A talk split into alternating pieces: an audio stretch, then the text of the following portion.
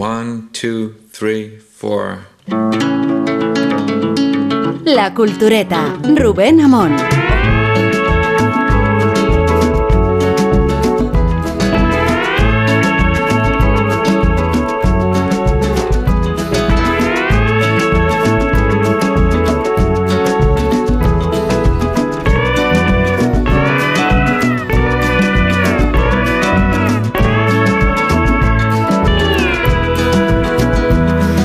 Gran placer es perderse en una librería.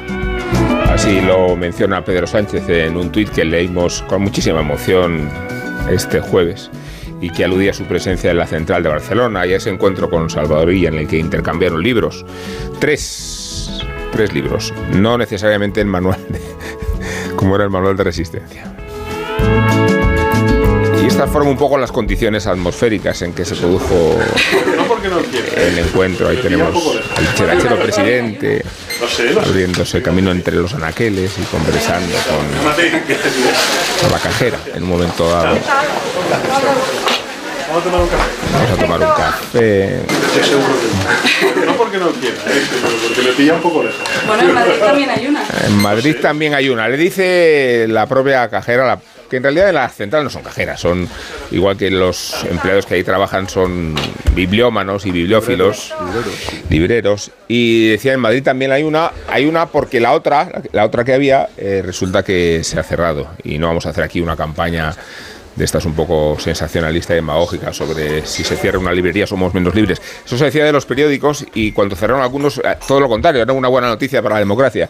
No digamos cuando cerró la de Cázar, por ejemplo. Eh, pero bueno, el caso es que la central de Madrid, la de Callao, cerró y que a ese cierre a todos nos ha afectado eh, porque era una de nuestras librerías favoritas de los culturetas aquí reunidos, de los que vienen de fuera de Madrid, no queremos hacer madrileño centrismo, porque creo que esa librería reunía todo lo mejor de una gran superficie y todo lo mejor de una pequeña superficie, ¿no? El, conocimiento de los libreros, las especializaciones que caracterizaban el lugar, la propia atmósfera que ahí se creaba. No sé qué será del edificio, valía 11,2 millones de euros.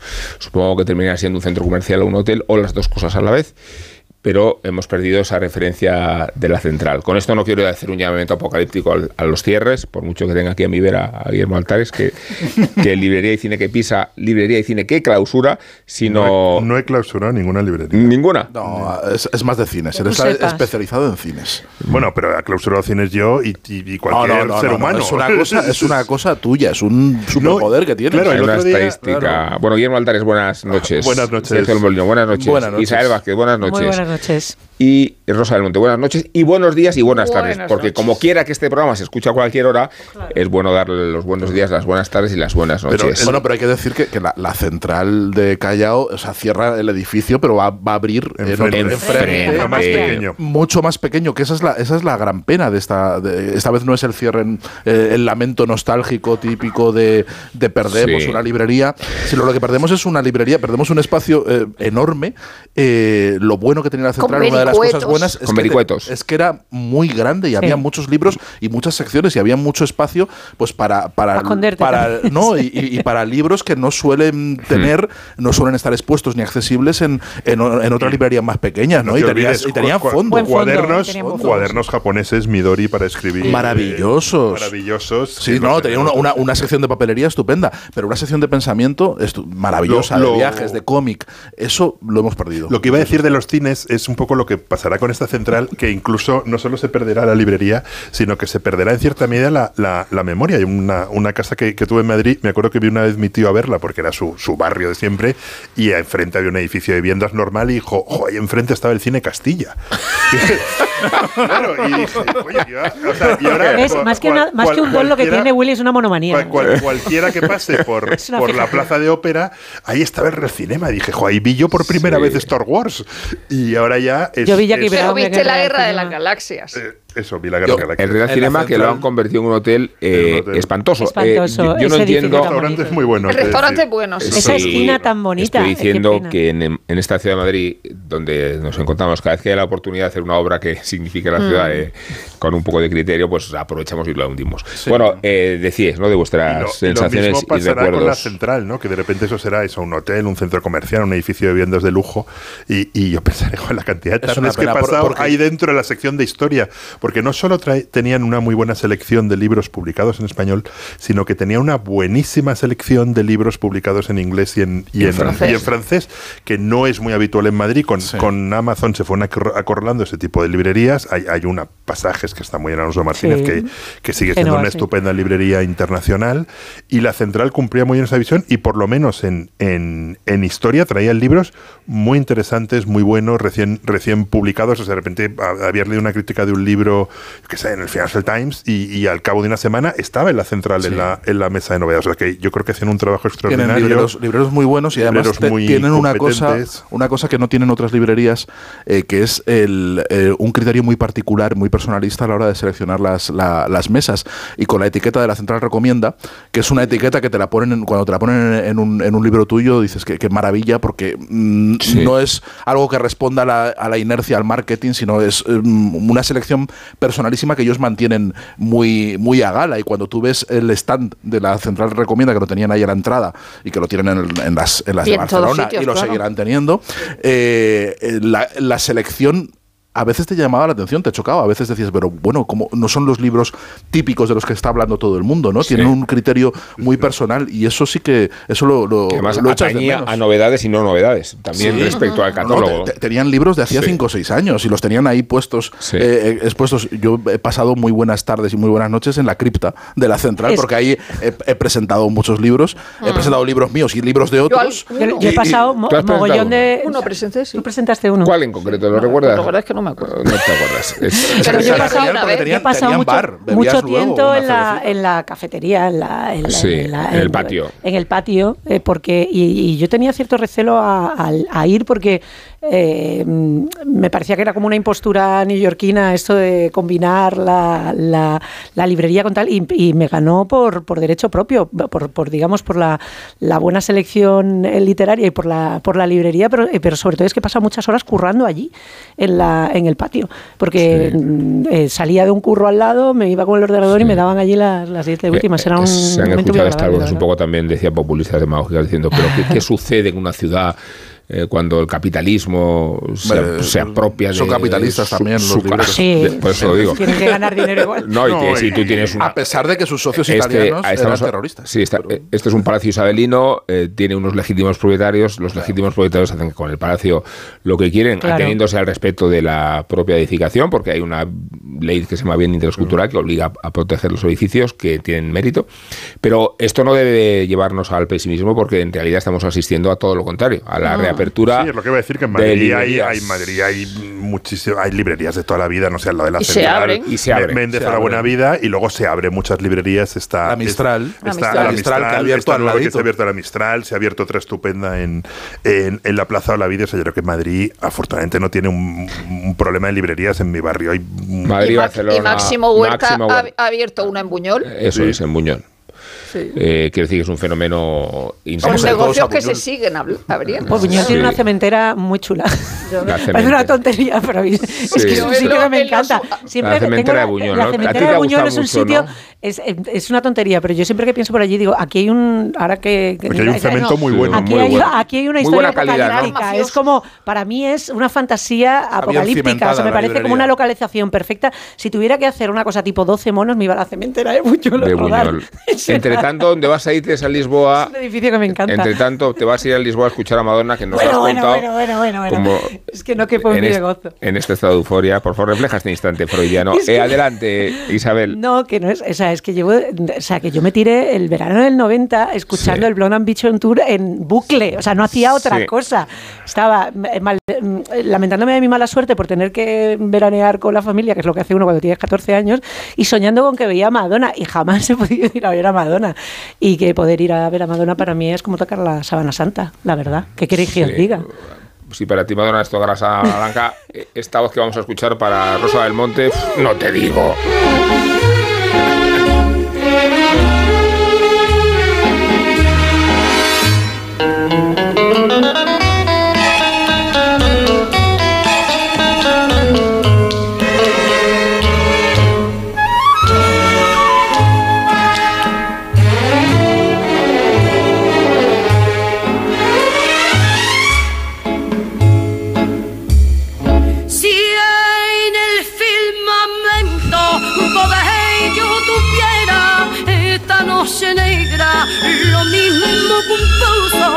Pues sí, en estos días se cumple un siglo del nacimiento de Lola Flores, en un barrio de Jerez.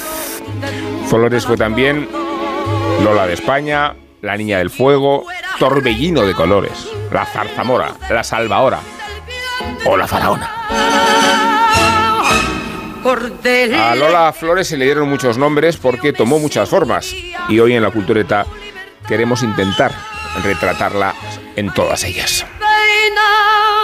Pena, penita, pena. Así que recordaremos a Lola Flores por sus cuatro costados. Primero en sus raíces de la Baja Andalucía, enarbolando la copla como patrimonio de España campesina y desaparecida.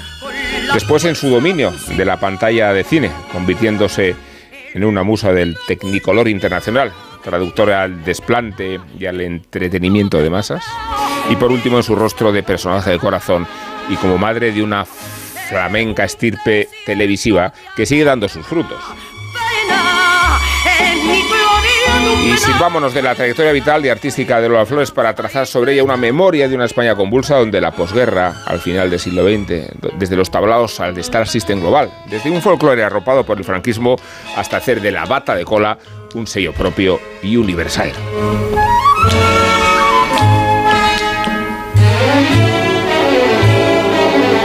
empezar por decir una cosa. Si la canción española está tan decaída, una servidora lleva más de 25 años en esta profesión. Eres única.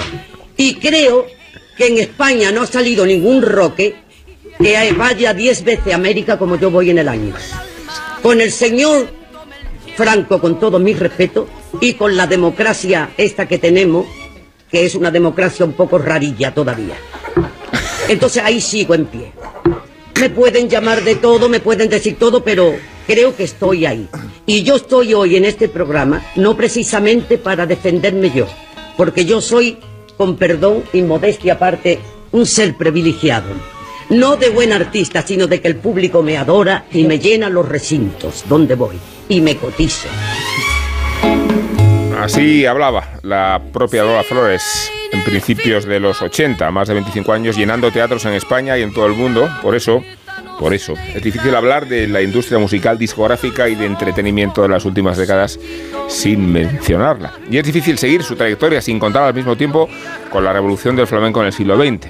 Hablaremos ahora de los orígenes musicales de Lola Flores. Hablaremos entonces de flamenco. ¿Cómo me la maravillaría yo?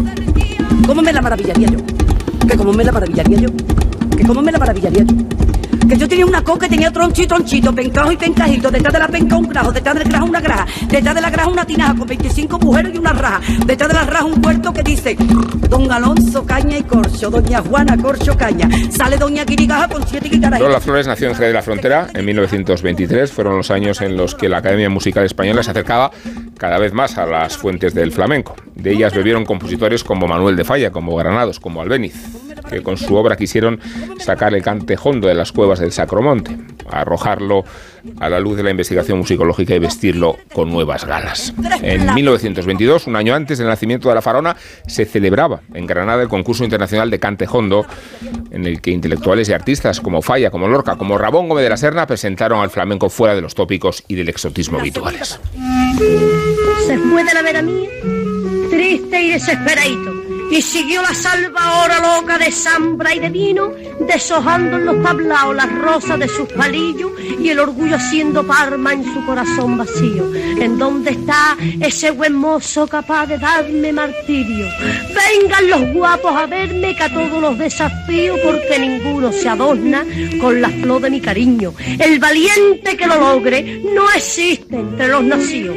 Y estando en esta soberbia, abrió la noche un postigo por donde entraron dos ojos que dieron vuelta a los míos. Las palabras de sus labios fue mi gloria y mi castigo. En este mestizaje de flamenco culto y popular dio Lola Flores sus primeros pasos artísticos cuando la llamaban Imperio de Jerez, en la taberna de su padre. Bailaba y cantaba en los bares del barrio con Imperio Argentina y Pastora Imperio como referentes. Después acudió a la Academia del Maestro Realito en Sevilla, donde memorizaba pasos y los adaptaba a su estilo. Debutó profesionalmente con 15 años, cuando conoció a Manolo Caracol, pareja artística y sentimental que impulsó su carrera temprana. Lola Flores no era gitana y lo suyo no era el cantejondo, sino los palos ligeros del flamenco y la copla, como está de la zarzamora que interpretaba en los años 40. Lo hacía en un espectáculo de caracol que resultó esencial para su carrera.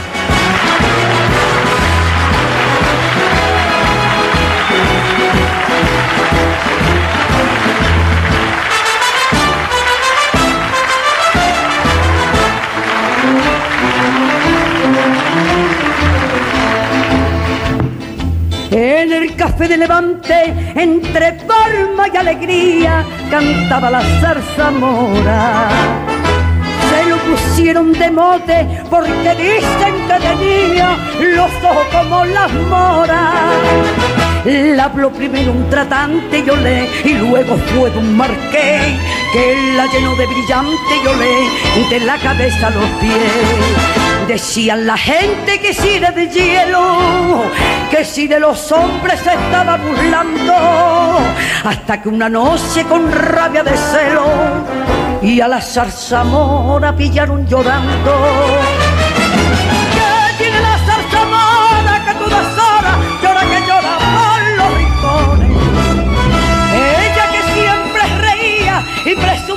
De que partía los corazones. De un querer hizo la prueba y un cariño conoció que la trae y que la lleva por la calle del dolor. Los flamencos del cormao la vigila no deshoran porque son investillados en saber que desgraciado que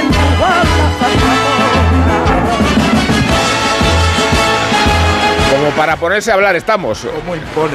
Impone muchísimo. Podemos de- dejarla en bucle durante la hora y media. Eso iba a decir Como si porque fuéramos Pero que vaya Paco sonando, Raval ¿no? en, Trua- en Truanes. Eso es. Pero que vaya sonando todo el rato. es verdad eh, el carisma Es este alucinante. eh, Rosa No, no, es que- por alusiones. Eh, eh, por, i- por ilusiones, por ilusiones. Yo entonces, es que me- eh, esta mañana hemos estado hablando de Mortadelo y Filemón y ahora hablamos de Lola Flores esta noche. O sea, es que esto su no es un soñado. trabajo. esto, no es un trabajo, no, no. O sea, Lola Flores es Ole, eso. ole. Eso que dirían los americanos de Bi- Bigger Than Life, ¿no? O sea, y a mí me sorprende que, que todavía hubiera gente que estuviera descubriendo a Lola Flores el año pasado con el documental. O sea, que me lo dijo Andrés Trapiello. Trapiello. Eso, Rosa, Que había- ¿te acuerdas que había- en la, en la que- presentación de un libro mío? con Sí, sí, sí, sí, sí. Que ¿De dijo algo- ¿Pero qué dijo Y yo Lo que, No dijo fue, dijo. lo que dijo fue que había descubierto a, Lo- a Lola Flores con el documental de Movistar, que se lamentaba de no haberla disfrutado en vida y que a través de Lola Flores y de ese documental reivindicaba la palabra roneo, Sí, roneo, para que lo incorporarlo, decíamos. Lo ves, Álvaro. porque ella habla de que eh, una bailarina de su compañía roneaba con su marido y le intentaba levantar el marido y que se ponía tremenda y que la palabra roneo La pues era, palabra- había el, que ver- el incluir- verbo ronear es maravilloso. Yo quiero, con, con permiso de Rosa, antes de. sí que es un poco la autoridad de la, la autoridad, materia. por eso yo le, yo le pido la venia, le pido la venia a a Rosa Rosa Porque he encontrado, Subida al trono. he encontrado una cosa en su periódico, el ABC, la bata de cola. eh, que se publicó el 13 de diciembre del año 64, antes, iba a decir antes de que De las Rosa- pesetas, ¿no? Ibas a decir, ¿no? no, iba a decir antes de que Rosa Belmonte fuera columnista de la ABC, pero en realidad no lo sé, porque como no sabemos la edad de Rosa, no sabemos si para entonces ya era, 64 ya era columnista de la ABC. Entonces, eran una, una serie de, de retratos eh, psicoanalíticos, de psicoanálisis que hacía Ju- eh, Julián Cortés Caravillas y le dedicó uno a, a, a Lola Flores. Y entonces es De vacaciones en Roma. Todo hay que decir. Sí, sí, de vacaciones en Roma. O sea, fue. Sí, y entonces era, era como una especie de cuestionario que le iba haciendo para, para intentar ver su personalidad. Y dice: el signo Acuario, de, de- lo, lo fundamental, el signo del zodiaco, ¿no? De profesión. Artista de arriba abajo, cantando, bailando y desatándose, pero armónicamente como una fuerza de la naturaleza. Decía que los ojos son pardo oscuro y no negros, como se suele decir por ahí. Que su peso eran 60 kilos perfectamente distribuidos. Decía que a los escritores prefiere oírles hablar en vez de leerlos. Y que de todos los escritores, al que prefería en ese momento, en el año 64, era a Pemán, a José María A Pemán. mí me me sucede al revés. Yo prefiero sus- le- leerlos que conocerlos, ¿verdad? perdona. Que sus, que sus, no vamos a coincidir en muchas cosas con Lola Flores en este retrato. lo voy a decir. Eso seguro. Era- sus ciudades Vale, favoritas eran Roma y Alcalá de Guadaira, por este orden. Mezclado todo con la playa de Jean-Franc en la Costa Brava, que era como el, el mezclar Roma y Alcalá de Guadaira en, en- con mar. ¿no? Esto es tuyo, ¿no? Esto, esto es mío, Sí. esto, es- esto es una acotación mía. Le gusta, de, de las cosas que le gustaba leer, la Biblia a ratos sueltos. La Biblia. Su cantante tan moderno, su cantante moderno flamenco, fav- eh, o sea, no flamenco favorito era Lucho Gatica. Su actriz favorita, Ana Mañani. Eh, la mujer famosa que más admiraba, George Sand. Y su héroe nacional, el Cid. Y el santo, al final, su santo de referencia, era Francisco de Asís por los animalicos. Yo también que es un tengo. retrato yo- maravilloso. yo- Eh, yo hay también que tengo. partir, hay que, solo una cosa, hay que No, no, partir sí. cuando escucha a Lola Flores, hay que partir de aquello que le preguntó Laura en Postigo un día, dice, pero, pero, pero Lola, ¿por qué pones tanto a Dios por testigo cuando dices tantas mentiras? y entonces ella dijo, y ella dijo, porque cuando yo digo las mentiras las convierto en verdad. Y a partir de ahí podemos seguir Es que el lo, programa, lo- divertido, lo divertido de intentar analizar la- a, a Lola Flores es de sus vivencias, de lo que cuenta, de lo que va, digamos, relatando, de cómo se conforma la mitología alrededor de su figura. Eh, y ahora que hablabais de la identificación de Rosa, creo que a Rosa se le puede atribuir eso también que decía ella en el principio del coraje de vivir, de yo nací hace 360 siglos en Jerez de la Frontera. Pues Rosa lo mismo, ha sido indeterminada, de no, me lo... Yo sí, eh, voy, Año a, arriba, voy año a abajo. decirlo. Si se quemara Antena 3 y hubiera que salvar algo, yo salvaba el coraje Hombre, de vivir. y eso que lo tienen como edita. El coraje de vivir es Lola Flores. Es decir, puede ser un- un- una cochambre televisiva, como- o sea, como producto televisivo. Es decir, pero, pero al ser Lola Flores. Es es hipnótico. decir, Sí. Porque ahora cuando hablas de la. De la de la de- del flamenco, ¿no? Sí, en decir, eso y estamos. volvemos y volvemos a lo, a lo- a lo mismo de siempre. Eh, no canta, no baila. ¿Cómo que no canta es decir, vamos a ver. eh, eh, independientemente de que eso no lo dijera el New York Times, que podía haberlo dicho el New York Post y que, y Sí. que hubiera una, una, un, un- un error ahí, independientemente de eso, o sea, hemos estado oyendo eh, Hay pena, penita, pena.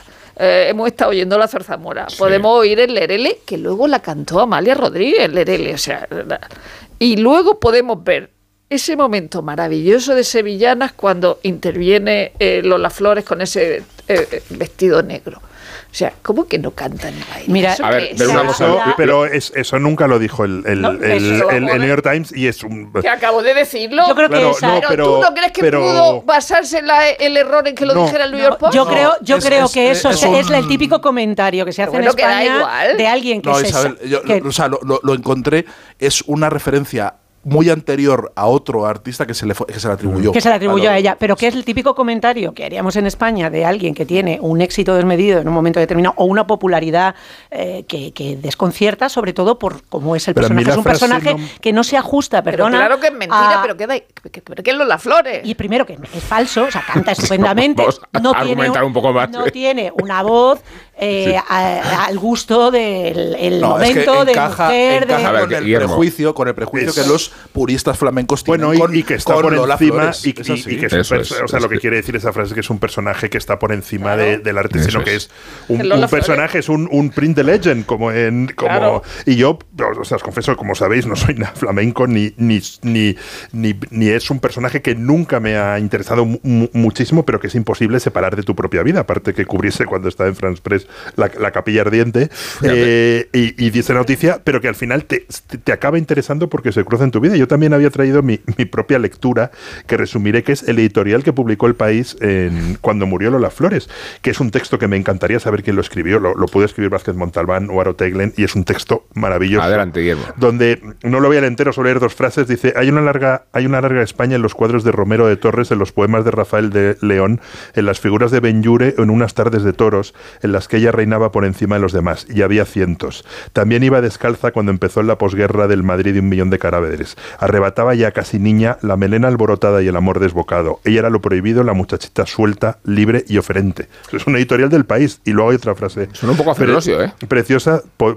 po- ¿Verdad? Podía, o sea, no, escribió editoriales, o sea, de, No, de grandes escribes. no Juan García Hortelano no, escribió. Juan no, Gar- no, yo no creo que es Te- Teclen o, o- o podía Teclen- a ser. Teclen le veo más. Teclen o el propio Vázquez No, Montalbán. Vázquez Montalbán no, porque escribió él un artículo y fue bastante pacato. Quiero decir, el obituario, el obituario Sí. de Vázquez Montalbán a la muerte Y- fue y incluso, luego- incluso rozando lo, lo ruin, ¿eh? Luego te- y, tengo a- a- y- unas y luego, y luego decía esta mujer singular que cantó y dio figura y cuerpo a los sentimientos libres cuando ello era sospechoso, que fue libre ella misma en los tiempos medrosos y moderados de la sección femenina y estuvo despreciada por los intelectuales de después de la guerra que adoraban a la Piquer y, los, y de los de antes que habían querido a la Argentina y a la Argentinita, y a Pastora y a la niña de los peines. Fue destacándose de la pandereta en la que la habían pintado y haciéndose ella misma.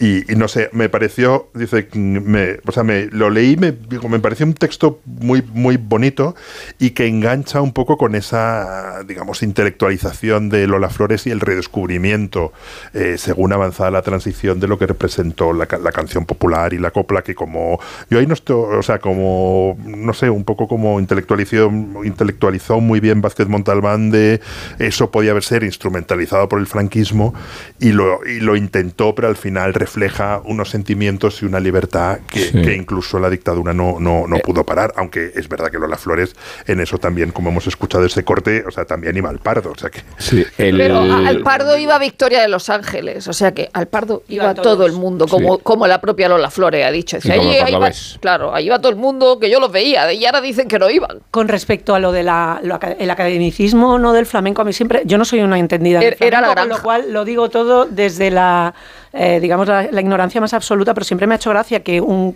eh, mm, eh, digamos, un, género que nace de lo popular, de lo, de lo espontáneo, de lo racial, de alguna manera, que tiene también sus propias, evidentemente sus propias reglas, alguien como Lola Flores, que, Lola Flores, que representa exactamente eso, es decir, la- lo lo que no se puede controlar, lo que eh, el, el- baile que ella y el, recitado o el, el cante que ella hace encima del escenario es completamente libre, es completamente salvaje.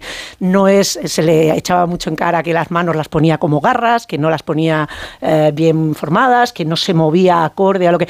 Todo eso que lo recordaba viendo uno de los clips de, de Juncal cuando ella baila con Cristina Hoyos, Sí. eh, que es como, la- el, eh, digamos, el- el- lo que podemos decir, que lo que nadie va a, a- a rechazar como la bailaora eh, tra- em, tradicional y, y- y- y académica. Y están las dos pasándoselo pipa. Y tú no puedes decir que haya una, digamos, no puedes eliminar a ninguna de la ecuación. Entonces, nunca entiendo cómo, es- o sea, nunca he entendido cómo es que Lola sale de la, o se le- los, los flamencos y los más puristas rechazan o, o desprecian de alguna manera algo que es No, una gitana en una A ver, venta. a ver, a ver, porque una, tiene- tiene- tiene- una sí. gitana en una venta.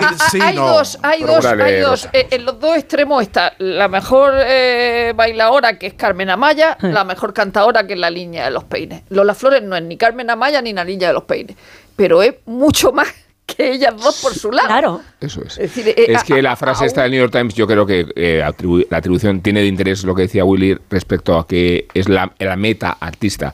Pero dentro de la meta artista, lo que está mucho más allá de las convenciones, es verdad que lo nuclear es su, su carisma, su talento, su creatividad, su fertilidad, y todo eso tiene que ver con lo nuclear que es la artista. ¿eh? No, O sea, quiero decir, luego, ese mi- luego hablaremos mucho del accesorio, A pero, ver. Pero lo nuclear es... Pero Y lo- el lo- lo- carisma, y el carisma, que Sí, es sí. que en cualquier arte o en cualquier deporte es, es, es, es importantísimo. O sea, no, no sabemos si Pelé fue el mejor es la singularidad pero tenía de, un carisma enorme. de una cría bailando en, en eso, en una venta, bailando en un bar y que te llame la atención. ¿Cómo sucede eso? No sucede por eh, que ejecute bien lo que está haciendo, No, no, sino no, porque trasciende eh, la- la- el, el carisma, la, la personalidad y el, y el encanto, eh, lo, que lo haga mejor o peor. O sea, que realmente es una cosa. Y es, ya- que, es que Lola Flores des- desborda dos cosas. A ver, eh, Lola Flores, eh, no hay que olvidar que de- debuta en, en el año 39, en octubre, eh, cuando mm, el franquismo empieza a utilizar toda esa recuperación intelectual del flamenco, que ha venido de la generación del 27, que ha venido de la, de, de la, de la intelectualidad de la Segunda República y que además había metido el flamenco con, pues con, con los, los rusos y con el arte de vanguardia, se había fusionado todo ese, Sí. el, el flamenco y intenta hacer con eso un arte, un espectáculo nacional, ¿no? un arte mucho más eh, presentable, limándole las cosas más indecentes o más, más indecorosas o más, y más libres del, de- del propio baile para ir creando una, un- en fin, un- una cosa que, que encaje con el- los tipismos, con el andalucismo que tiene el, el franquismo y con la idea que quieren vender ¿no? y demás. Entonces Lola Flores rebasa, por un lado, la- su propia educación flamenca, su propia tradición flamenca, criada en la zambra y en los tabancos y en, los bares de su padre, ¿no? en las tabernas que tenía en Sevilla y en Jerez de la Frontera, donde ella mama y aprende todo eso de una, forma, de una forma espontánea y natural, y rebasa también el intento del- de, la cultura oficial franquista en ese momento de, de- de transformar el flamenco en algo encorsetado, que, que es lo que llevará luego a la copla y es lo que lleva a la discusión famosa del programa de la clave, que luego podremos eh, debatir, que el programa de la clave que le dedican a la copla, A donde las hay una las a las folclóricas se. No, se llamaba, el programa se llamaba ¿Qué sabe nadie? Porque Sí, no, se, ¿Qué sabe nadie? no se atrevieron a, a titularlo las folclóricas. Pero hay un debate en, en el que dicen si la copla es flamenco o no, que Juanito Valderrama se niega, dice, no, la copla es la copla y el flamenco es el flamenco. Pero claro, a- están unidos, están, eh, son dos mundos que están. Y, y Lola Flores trasciende tanto el flamenco y, y al que es- esa tradición intelectual a la que se conecta, porque ella es muy lorquiana y hace mucho Sí, de sí, Lorca, es tremendamente lorquiana, y desborda también ese intento de, de, de- de encorsetar y de, y de plastificar prácticamente el flamenco. Es un ser, es un artista completamente Y al libre. mismo tiempo, quiero decir que, eh, ratificando lo que decía antes, sin ser. Eh, sin, sin tener, digamos, el arraigo, el arraigo eh, que se le supone a la parte racial. O sea, es que, es que eso también en ella es impostura. O sea, esa idea de que, Que no es ella es gitana. gitana, que no, No es soy gitana. gitana y bien que lo siento. O sea, y bien que lo siento. Pero O sea, eso es una parece- audacia, eso es es una un audacia. Pero se total. o sea, me un parece gitano. maravilloso. Un Yo- además, es que yo creo que gitanos. claro, es que ella quiere tener estirpe gitana. Ella quiere ser de ley. es una audacia enorme. Ella, ella, total, se- total, es ella quiere tener Su abuelo era gitano, ¿no? No, eso decía Tenía un- ella Yo decía y la- que tenía un que de no. sangre gitana. Un. Pero en realidad a lo mejor no tenía ni eso. Decir, pero, pero es eh, esa, esa voluntad de asociarse a una estirpe eh, marginal en España Y- es maravilloso. ese es una empeño de ella, porque sus hijas dicen que la abuela decía que no, que el abuelo no era gitano. Dice, eso es tu madre que se lo inventa. Dice, pero el abuelo no era gitano. El Lere le decíais, ¿no? Vengo del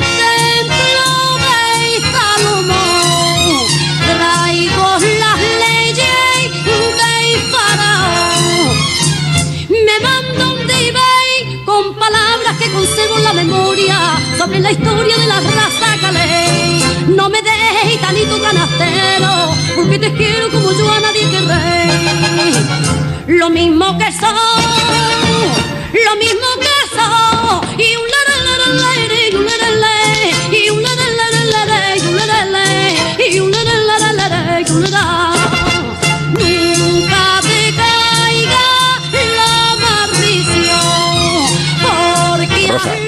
Ahí, ahí- se habla en el Lerele, que, digo- que ya, he dicho antes que la canta Ama- Amalia Rodríguez, que tiene mucha gracia. O sea, no tiene la gracia de, de Lola Flores, pero claro, tiene gracia que Amalia Rodríguez cante, cante el, el Lerele, ¿no? Y es una de sus canciones legendarias.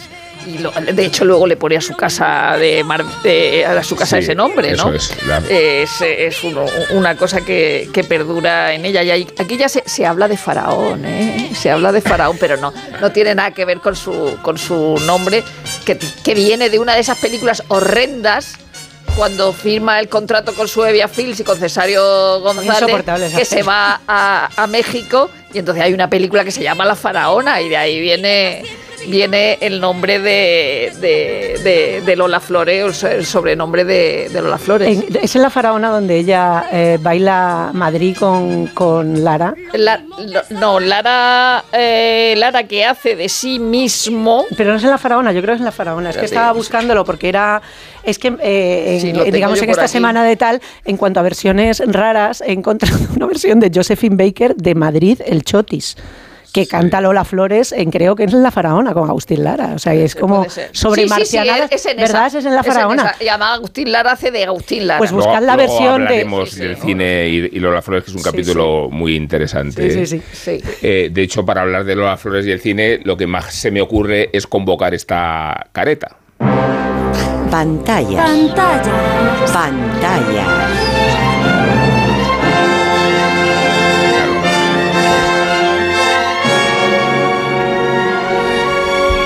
Revista de cine.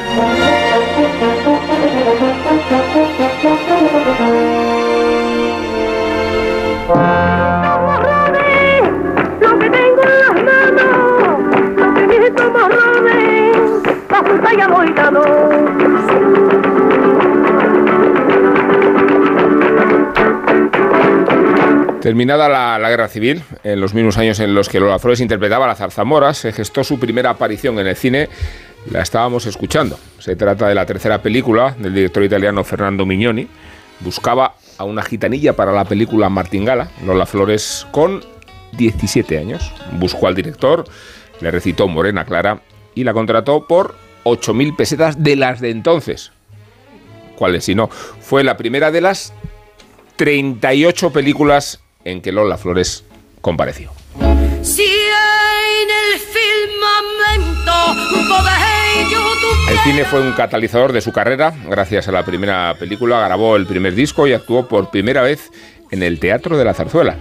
En 1946 protagonizó en Brujo, puede que la película más, distintiva y más relevante de todas. En ella aparecía Flores y Caracol en una sucesión de escenas surrealistas e incomprendidas por buena parte del público. Tanto que llegaron a provocar un altercado en su primera proyección.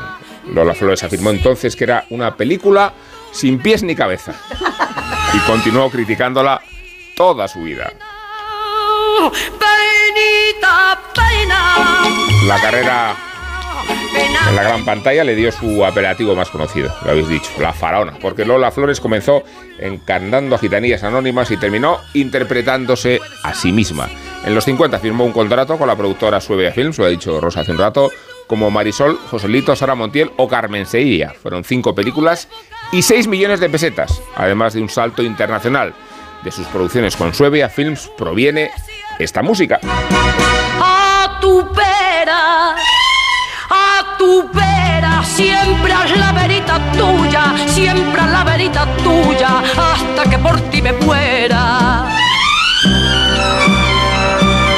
Que no mirase tus ojos, que no llamase a tu puerta, que no pisase de noche.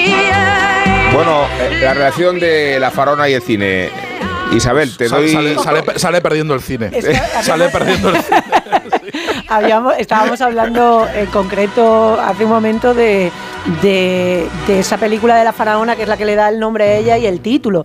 Ella tiene, eh, pues eso, diferentes momentos cinematográficos que así un poco por encima podríamos determinar las, las previas eh, a- al contrato con Suevia, luego esas pelis que Suevia, o sea, que Cesario González hacía también pensando en el público eh, emigrante que se producían, ella hizo no sé cuántas películas, pero por lo menos 10 películas hizo de- en coproducción con México y se hacían El contrato era de cinco, pero era de sí además en un contrato creo que se firmó en Chicote, Sí, sí, sí, ese- se firmó un chicote y con, vamos, como un acto social muy relevante. sí, Total, sí. eh, La, la asociación también de, de las coctelerías y de estar hasta las tantas eh, cerrando pactos y, y pasándolo pipa.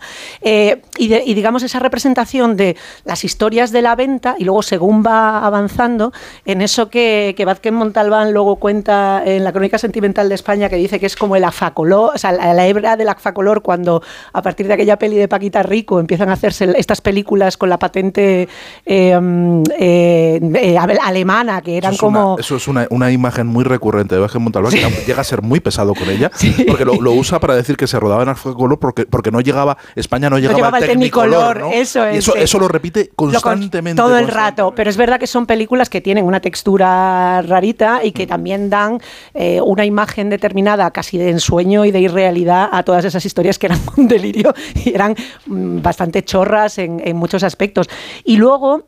Eso, según va avanzando ella, eh, tiene una época pop también muy interesante. O sea, ella llega... Abandona el cine folclórico que quiere abandonar. Claro, y ella llega incluso hasta, digamos, al, al previo destape y ahí es donde te- se empieza a diluir porque luego ya las, co- las colaboraciones son más esporádicas. Ella sobre todo se lamentaba de que no la habían sacado partido como actriz, que ella tenía mucho más eh, material dramático en sí mismo y podemos creérnoslo perfectamente eh, y que no había tenido, ella lo, lo identificaba con Irene Papas como una de esas Y personas con Sofía Loren Y- porque le habría encantado hacer dos mujeres. eso es, que quería ese tipo de papeles da- para mujeres de carácter que no se le, que ella le habían encasillado en la, en la gitanilla y que ahí, de ahí no Da, salía. da ¿no? sensación de que tenía razón, ¿eh? De que Sí, yo, hay, está- yo hay películas, a mí las pelis reconozco que son bastante chorras y las pelis de venta no me interesan lo más mínimo y, y- y hay veces que me pongo los clips solamente por verla a ella, Sí. que es lo que merece la pena. Pero hay algunas a las que sí les, les tengo como, bien por, por porque las has visto de pequeña o porque retratan una, una época, hay películas que, es, que les tengo cierto cariño. Hay una película de, de Luis Lucia que es muy del régimen, muy de la época,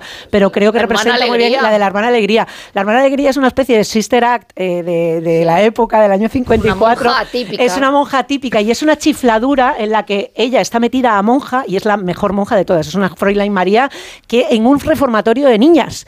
Entonces llega una embarazada y le dice, ¿quién te ha embarazado, cariño? Tal, no sé qué, no sé cuánto. Pues fulanito de tal. Ese hombre, no sé qué. Y de repente hay una especie de paréntesis en el que vemos la vida anterior de la monja, que es Lola Flores, cuando era una cantante Claro, que, es- estaba, estuvo con este hombre. Efectivamente, y de la misma manera se fue y se metió a monja cuando no se quiso casar con ella. Entonces son ese tipo de historias que son muy del régimen, pero que al mismo tiempo que Luis Lucia era un señor bastante complejo, aunque parecieran que sus, Sí. de que sus argumentos lo era. Luego escargas un poco y es interesante. Siempre tenía una pata en un lado y en otro. hostia. Y no, muy mala hostia y sobre todo muy de. malísima hostia, pero sobre todo como ide- ideológicamente curioso. O sea, tiene, tiene puntitos que muy de, de dónde viene, ¿no? De dónde viene de, de la familia y de la experiencia previa. Entonces, que, la- que, la- que las pelis tienen cierto encanto y que ella. Es verdad que tiene matices, que es una tía que se claro le podía haber sí. sacado un mogollón de partido eh, de interpretación. Hombre, A mí la, la- la película favorita de mi película favorita de Lola Flores está fuera del círculo de- del, del ciclo grandioso de, de Suevia Films de los años 50, que es eh, Juana la loca de, vez en cuando. pero Para mí es que es de los ¿A años no? 80. Es, es- eh, me parece Sí. que es su ¿A cumbre. que no ¿verdad que te gusta a esa verla al peli? cine? No, no Yo fui, sí. claro que no fui a verla al cine, no, te- no, no, no sabía andar todavía. Sí. No mí sabía. Jaime, Jaime Morey era Felipe A mí me, me de parece de- horrorosa. Es Juana la bueno, loca de vez en cuando. No, pero aparte, una, un apunte, un, un- sí quiere hacer un apunte porque damos, igual damos muchas cosas por supuestas y, y sobre Cesáreo González, ¿no? que, que es una figura eh, muy, muy relevante, yo creo muy conocida para cinéfilos, pero muy quizá muy ya muy olvidada en muchos aspectos, ¿no? Y lo que hace con, con Suevia Films, eh, que, que le bautiza a su productora por Suevia en honor a su Galicia natal, a su, su cosa galleguista, él tenía una cosa muy galleguista y muy gallego, era un camisa vieja y un, un tipo muy bien colocado dentro del régimen, y por su galleguismo tenía muchas conexiones con, con la emigración en, en América Latina, ¿no? Y de ahí le venía su, su obsesión porque las películas españolas llegaran allí y explotar esa nostalgia, la Sí. nostalgia de los emigrantes, ¿no? Y, y monta un Star System y monta una, un... Claro, monta Marisol, monta todo, lo monta con... eh, eh, eh, la productora la funda en el año 49 y en el año 50 ya está firmando por 6 Sí. millones de pesetas de las de entonces, que debían ser como 600 mil millones de euros de los de ahora, pues con, con Lola Flores. Y crea ahí algo que eh, extra cinematográfico que, que es muy irrelevante también para entender a Lola Flores, y es el cómo presume del dinero y de lo que gana. Sí, sí, constantemente, constantemente. Y desde ese primer momento, esa firma de contrato en Chicote está en las portadas, está, es, es un acontecimiento, es la noticia del día, y se retratan y hacen una fiesta para. Claro, y, y- y desde entonces ella siempre, siempre, siempre ha tenido ese rasgo de presumir de lo mucho que cobraba, de la El- pasta el- que el- ganaba. El, el dinero siempre ha sido algo muy importante en su vida, de- siempre ha estado como al borde de la ruina y bueno, luego fue... Claro, pero- pero ahí se la- anticipa a Shakira. La, la Se anticipa ya no- apoteosis- pero mucho Claro, la, Rolex la y- apoteosis de los problemas con... No, es que con si hablamos de empoderamiento, no ha habido un caso. Hay una eh, anécdota, hay una anécdota, hay una anécdota muy, muy, muy breve que, que- que lo, reve- lo- lo refleja muy bien. En el año 69 le hacen una entrevista, le hacen a Ángel Casas una entrevista para Nuevo Fotogramas. Eh, y, y ahí cuentan que eh, están en Mallorca y en Mallorca han hecho un partido benéfico, de fútbol benéfico, dos grupos de cantantes que estaban ahí y era el equipo de las folclóricas las contra de las las- Finolis, ¿no? Claro. Contra las Finolis. Hacen dos, Que hacen la dos. acusaron. y- y la- Hacen uno en Vallecas y otro en, Claro. en Sevilla. Y pero no que se Luciana, entendía quién estaba pero no se entendía, que es que era, era una cosa benéfica y entonces De los niños Luciana Wolf le, le acusa a Lola Flores de haber cobrado 70.000 pesetas Claro. de una cosa benéfica y ella responde Claro, porque no, Lola no, no, no, ella responde no fueron 70, fueron 100.000. Claro. Dice, y el resto cobró 10.000 porque no son Lola Flores. No, era una cosa Eh, Habéis maravillosa. hablado de América, eh, hay una película que se llama Los tres amores de Lola o Lola Torbellino, eh, que la dirige René Cardona, en nombre de la vanguardia del cine mexicano, que entonces prosperaba como nunca y que por supuesto tuvo en cuenta a la faraona. Buenas noches. Señora, beso a usted los pies. Ay, señor, será beso a usted la mano. Paso la gracia esa mujer. Ay, mira qué simpático.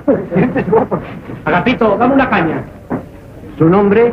Dolores Vargas Rosales. Rosales. Ambrosía de Flores. Ay, vaya por Dios. Por Dios, sí. Hay Por una- Dios que volcó sobre tu cuerpo. Hay una cosa muy curiosa y dentro de la filmografía de Lola Flores que la mayor parte de las veces se llama Dolores o Lola.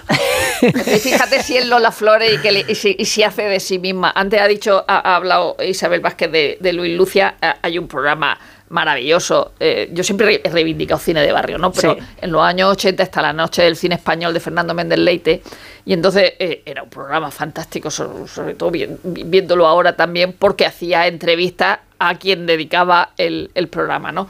Entonces la primera película en color que pusieron fue La Niña de la Venta y entonces esa, esa noche entrevista a, a- a Lola Flores eh, y entrevista a Luis Lucia, aunque Luis Lucia la había, la había dirigido en la, en la de la monja, ¿no? Y entonces Luis Lucia, que, que recordemos todo a Fernando Fernández Gómez diciendo que un día se lo llevó a un bar a pegarle a alguien y que es el, el referente de José María Cafarel Me cago en los hermanos Lumière, eh, di- dijo, le dijo a, a Méndez Leite, dice Lola Flores Eugenio, dice, pero está como una cabra. Y no hemos hablado de, de, para mí, la mejor peli de, de Lola Flores es Truanes, Hombre, que claro. es un Sí. peliculón. O sea, con o sin Lola Flores es, es, es, es un, es un peliculón y la parte. el- era la prima o la hermana de, de Ginés, ¿no? Del personaje. de Ginés, de Ginés, del, del personaje de, de- de Paco Raval.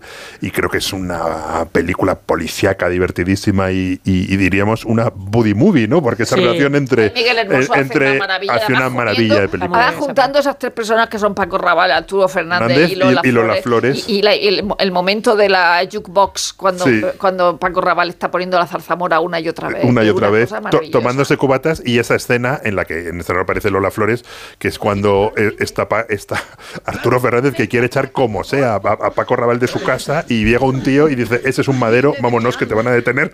Ahí, ahí- ahí la tenéis, ahí la tenéis. Nati, me cago en la madre que te parió. Con permiso de nuestra madre, gloria esté. Mira, este es Diony, mi hermano Mucho Ginés. gusto, mucho gusto. Le he hablado mucho de ti. Vale. ¿Cómo estás, sinvergüenza? Superior. Anda, ven, Nati, mira, te voy a presentar. Ven acá, ven acá. Qué bueno. Mira, aquí mi amigo Gonzalo, un compadre de... Y esta mi hermana Natividad, un fenómeno. Uy, te quiero. La leche que te han dado. Mucho gusto. Encantado. Aquí Diony. Tanto gusto. Esta pinta que lleva mi amigo es porque se le hizo un bando de la cama de una tía porque se presentó el maromo y casi le... ¿Verdad, Gonzalito? ¿Y esas heridas se las hizo el marido con el cuerno?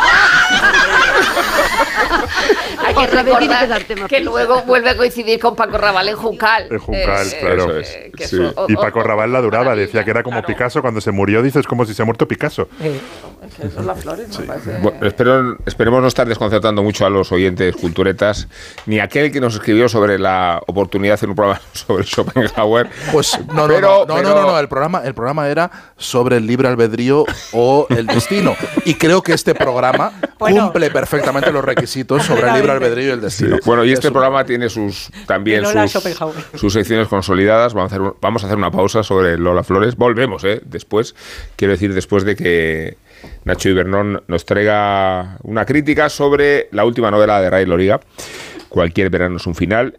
La peculiaridad de esta crítica es que le acompaña al piano Isabel Vázquez.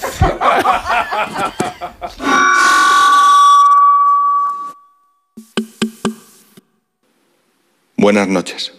Gracias a todos por acudir una noche más a la Cultureta Night Club.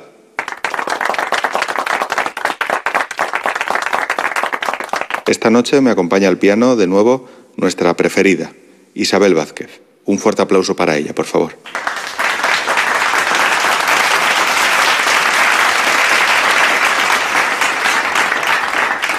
Interpretaremos la crítica ciega de Cualquier verano es un final del maestro Ray Loriga en Alfaguara. Cuando quieras, Isabel.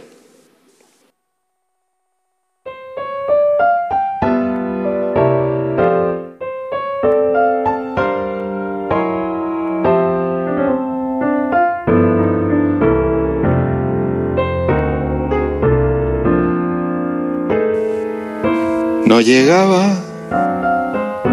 ni a 20 euros. Qué barato.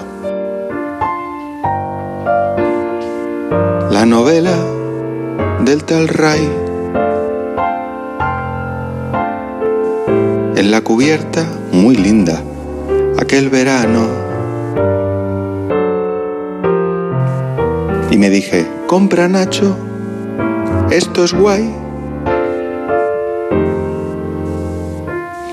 Con la compra cacé un muy buen libro de forma inesperada. Yo creo que sí. Baby.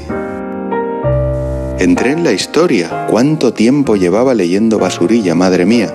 Alright. Conecté con la narrativa de Loriga, con el mundo de esos chicos en el abismo, con ese tiempo imaginario tan cercano, tan fugaz, tan real. Y me dije, deja ya un poco el móvil. Con Shakira y Bizarrap. Híncale el diente fuerte a este texto, que es algo así como si dijéramos una foto cruda de la amistad. Y por favor, gritemos fuerte en la cultura, gritemos fuerte en la cultureta, que Loriga en plan mature ya está aquí. Que lo peor de todo es un texto prehistoria, que su prosa ya no va de amor y de héroes y de las movidas de antes, que este hombre ha cogido el pozo y la colocación de los niños de luces tras la primera acogida. Que su prosa, su prosa en 2023 quiero decir, va de ti, va de ti.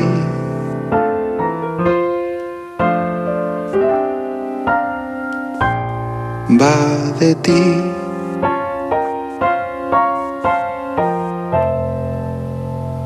No lo he leído. Si eres de los que juega a la 11 porque te ha dado un palpito al corazón, porque no hay nadie tan comprometido como tú, o simplemente por el money money, en nombre de las personas con discapacidad de este país, Bien jugado. porque cuando juegas a la 11, haces que miles de personas con discapacidad sean capaces de todo. A todos los que jugáis a la 11, bien jugado. Juega responsablemente y solo si eres mayor de edad. A la hora de alquilar, ¿cierras los ojos esperando que la fuerza te acompañe para que te paguen mes a mes? ¿O confías en cobrar puntualmente todos los días 5? Cada día somos más los que disfrutamos de la protección de alquiler seguro. Llama ahora al 910-775-775. Alquiler seguro. 910-775-775. En Onda Cero, La Cultureta.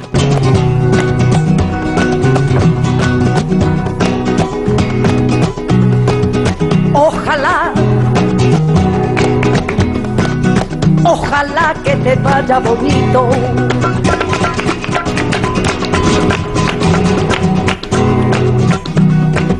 Ojalá que se curen tus penas. En América han llegado a pagarle mil dólares por 10 minutos de actuación ante las cámaras de televisión. Es la estrella española que más ha cobrado en el mundo. La cita en verso de Pemán, que abre estas páginas, parece ser por ahora la mejor definición de Lola. Torbellino de colores. No hay en el mundo una flor que el viento mueva mejor que se mueve Lola Flores. Fue Francisco Umbral quien quiso ver en Lola Flores un fenómeno social en su libro Sociología de la Petenera, publicado en los años 70. Umbral vio en Lola Flores a una mujer que el cine convirtió en mito y en concreto a dos arquetipos femeninos, la petenera y Bernarda Alba. Las dos mujeres, una fan fatal y otra guardiana del hogar. Escribió Umbral, Lola es el cruce afortunado de dos grandes mitos de nuestro pueblo, el de la mujer agresora y el de la mujer de su casa. En aquel libro Umbral cuenta el día en que Lola Flores decidió subastar un par de zapatos en una fiesta que acabaron vendiéndose por 3.000 pesetas. Cuando la fama, el dinero, el triunfo, el envanecimiento le convierten a uno en fetiche para sí mismo, está perdido. Lo demuestra aquella frase que nunca escribió el New York Times sobre uno de los primeros espectáculos de la faraona. No canta ni baila, pero no se la pierdan. Aquella frase nunca se escribió, sino que fue la propia Lola Flores quien la difundió. Tú. Sabes por qué a mí se me entendió en todo el mundo. Por el acento. Y no solo me refiero a la forma de hablar, que también me refiero a ese pellizco. A esa forma con la que te llenas el pecho de alegría. Con la que rebañas un huevo frito. Con la que te pintas el rabillo del ojo. Acento es que se te vean las costuras y los dobladillos. Que se te escuche hasta el hipo. Da igual si eres de la Conchinchina o de la línea de la Concepción. Cajero del supermercado, catedrática o ministro. Manosea tus raíces, que de ahí siempre salen cosas buenas. A todo esto lo llaman ahora empowerment. ¿No? Sí, Lola, pero tú siempre lo Esta no es la voz de la faraona, sino la de un deepfake que Cruzcampo utilizó en su última campaña, con mucho acento. Así que hablemos de Lola Flores bajo la óptica de esta misma campaña, como mito, como criatura, como espejo de la España del siglo XX. Mira, eh, hablaba el otro día, eh, lo digo el otro día, hace, hace un rato, se hace tan largo el programa que parece que ya el otro día. Se te hace largo, pero Sí, sí. no, no. nunca ha habido un programa tan apasionado como el de hoy, No, os, no, no, os he de no, decir, en ¿eh? absoluto, en absoluto. Eh, citábamos, eh, que cuando citaba Willy que si Vázquez Montalbán podía haber escrito el obituario, el, o el, el editorial eh, del país cuando, haber cuando escrito murió. José Miguel Ullán realmente. Sí, seguramente, seguramente también, sí. Eh, Vázquez Montalbán hizo su, su propia, su propia, no, eran frases demasiado largas para que las escribiera Aroteclen. Aroteclen era frase de frasecilla más corta. Eh, Vázquez Montalbán hizo su su propia, su propio obituario que tituló eh, Pena, penita, pena. Y con, en fin, con, ya se notaba en el título que mucho no se iba a esforzar. Estaba, y es porque es un texto bastante desganado, es un texto bastante Sí, desganado sí y bastante eh, poco poco amable y poco, en fin, po- poco sentido. ¿Pero por qué? No, no, No lo sé, vamos, no lo sé. el- o sea, que no estoy de acuerdo. Yo creo que la, es- la mitad, la mitad del texto lo dedica a subrayar eh, a subrayar la connivencia de las folclóricas de Lola Flores y de las folclóricas con, con el franquismo, ¿no? Dice un texto, dice la asociación entre Lola Flores, las folclóricas y el franquismo viene de los años 50, cuando aquellas hembras se dejaban fotografiar de cuatro en cuatro junto a su excelencia, por unos momentos escapando del palio protector y refugiado bajo las batas de cola de aquellas mozas en agfa color, que es un, Sí, es que no, que, no, que, no, que no llegaba el presupuesto nacional católico ni para el tecnicolor.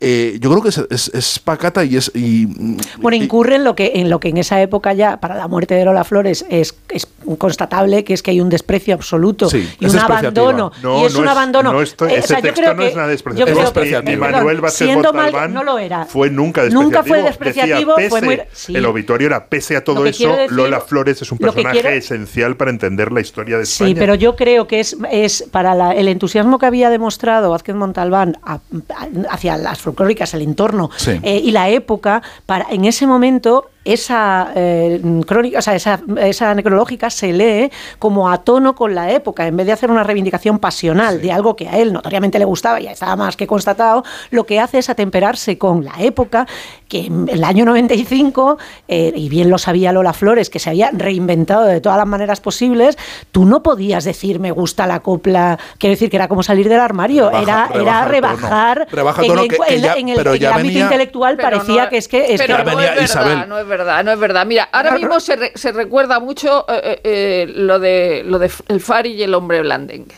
O sea, y nadie dice que eso forma parte del programa tatuaje de José Miguel Ullán. Y José Miguel Ullán entrevista en los años 80 en la mejor televisión española que ha habido en la historia de televisión española, que es la de los, los 80 no son los 90, Rosa, no, no, los 90 estoy ya- hablando de los 80. Y José Miguel Ullán ahí hasta- está hablando con los chunguitos, está hablando con el pero Fari. en los- Igual que habla con María Zambrano. Es decir, y José Miguel Ullán es más intelectual que Umbral. Pero totalmente de acuerdo, Rosa. Yo lo que digo que hay una progresiva, un, digamos, abandono, no solamente abandono, sino desprecio radical por todo lo que era la reivindicación que ahora, Que se te- ahora refleja en tenemos los años justo- ahora 90, estamos ¿eh? en Se el- refleja en el- está año 95, o sea, yo, 95 yo se recuerdo refleja. estar en la universidad y yo, me ha gustado la copla desde que era chica, me, ha- me y no soy flamenca, pero soy muy de copla, y tú no podías decir me gusta la copla, te miraran, te miraban raro. Era, Pero yo era un desprecio intelectual. Había- había un Pues yo desapego, cantaba Tú sí, por pero tú te- Reina sin ningún Claro. problema. Yo creo Y que un también, personaje intelectual fundamental Pero no en la reivindicación de la copla y en darle un nuevo marco a la copla fue Vázquez Montalbán. En este mismo Pero va- obituario, se va volviendo- en, es en- en cierto. este mismo obituario dice toda ella era expresividad y personalidad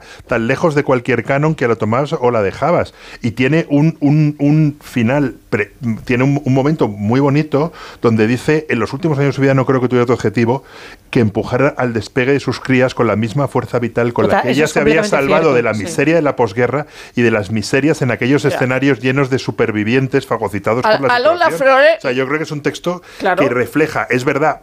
O sea, más que desganado, seguramente lo escribiría toda leche, porque le dijeron en una hora tienes que tener un texto de, de- de Lola Flores, pero yo creo que sí O sea, que hay, no- no- que no hay, un cierto des- des- des- desprecio de, de- la copla y hay una serie de personajes importantes, entre ellos Manuel Vázquez Montalbán, que intentan desasociar. O sea, el. El franquismo se apodera de una serie de cosas. Y es verdad, se apodera Sí. también de los. eh, pero, Willy, se, se yo creo- de los yo toros creo que ahí de no- la, no de la refleja- copla. Y al, y al Del igual Madrid. que- eh, de- del Madrid. Y al igual que la movida, y que muchos personajes de la movida tuvieron un papel fundamental en volver a despegar a los toros del franquismo y convertirlos en una cosa. Y, un- y uno mira los carteles de San Isidro de los años 80 y se queda boca abierto porque están todos los pintores de la movida.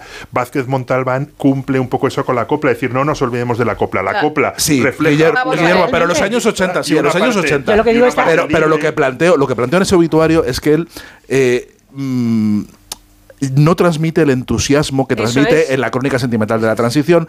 O sea, no es eh, hay un desapego que se ha ido manifestando en el propio Vázquez Montalbán que creo que es mm, Acorde a los tiempos. Es Es- muy sí, acorde a los sí, tiempos, muy ahí. acorde totalmente. Creo que él se ha ido enfriando de esa defensa que es muy propia de los años de los años 80, que es eh, y de, y de cuando él eh, publica esas cosas y, y donde esos textos hay un compromiso sin peros, sin matices, es que la sin, sin nada. Y, y- y el, y el obituario de Lola Flores eh, es un ejemplo de prosa de nadar y guardar la ropa. Decía, o sea, es, es- creo que es muy.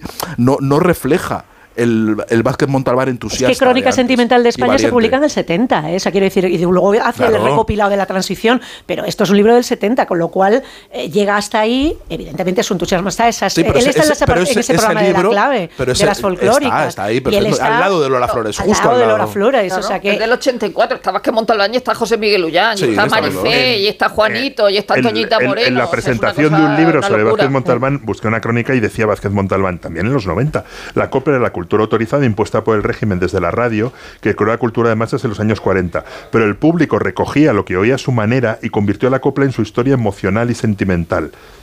Y, y es verdad, eso es un poco lo, lo que él re- rescata. No sé, a, a mí es un texto que, que, que Pero- sí, que sí me gustó, porque también es verdad que Lola Flores era un personaje complejo. También en los, en los 90 todo el follón de Hacienda no, no, no, le, hizo, no le hizo ningún, Ah, pero porque ningún pu- bien. pusieron a dar ejemplo. O sea, no, es verdad Claro, que no, que ella no- no, no de- declaró, no, no, no, ella no declaró y como tuvo el cuajo de decir Stampa Brown, dice, no hacer nada no es un delito, es decir, no, no, no voy a pagar. Claro. Pero a mí me Y encanta- luego cuando dijo Lola Flores, eh, yo si me permite, yo no sé de política, ni sé de economía, ni nada, yo si me permite, como no estoy en una película, no voy a hablar. Y le dijo el juez, pues a lo mejor se toma en su contra no hablar y entonces habló, habló mucho. Pero el problema de Lola Flores es que es como el fútbol y que de pronto de, hay unos señoritos que se ponen a hacer literatura sobre el fútbol o literatura sobre Lola Flores. Y, yo, y ni Lola Flores ni el fútbol necesitan la literatura. Porque Se son más grandes que los Y- escritores que escriben de ella. Y no se le dieron mal los futbolistas, ¿eh? Recordad su no, affair Biosca. con Biosca, que era un jugador del Barça de Es ojos verdad verdes. gustaban, ¿eh?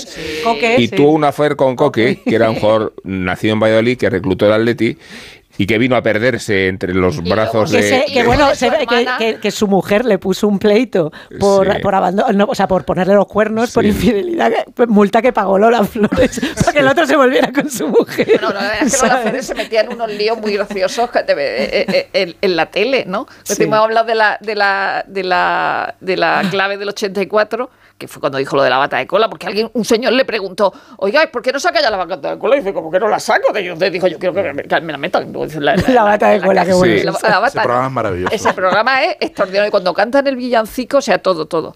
Todo el programa. Y luego pus- pusieron los tarantos. O sea, la- el programa Y es luego, desde el principio. Los Y el- el y, y Vázquez Montalbán se queja, le pregunta y dice, oye, ¿por qué, dice, ¿por qué habéis puesto esta película? Que esto, para hablar de gitanos bien, pero de copla, ¿por qué? Esto, esto en, no en va el de copla. caso de, de Esto cuando no- van a Íñigo, es decir, eh, eh, la propia Lolita, que, que Lolita es igual que Laisa Minelli, es decir, tiene el empaque de Laisa Minelli A frente a una madre Lolita. como Judy Sí, Garland. sí, sí, y- y- y- y- y Es yo creo que tiene el mismo empaque. Sí, sí, y sí. entonces fue Lolita la que dijo, me voy a casar.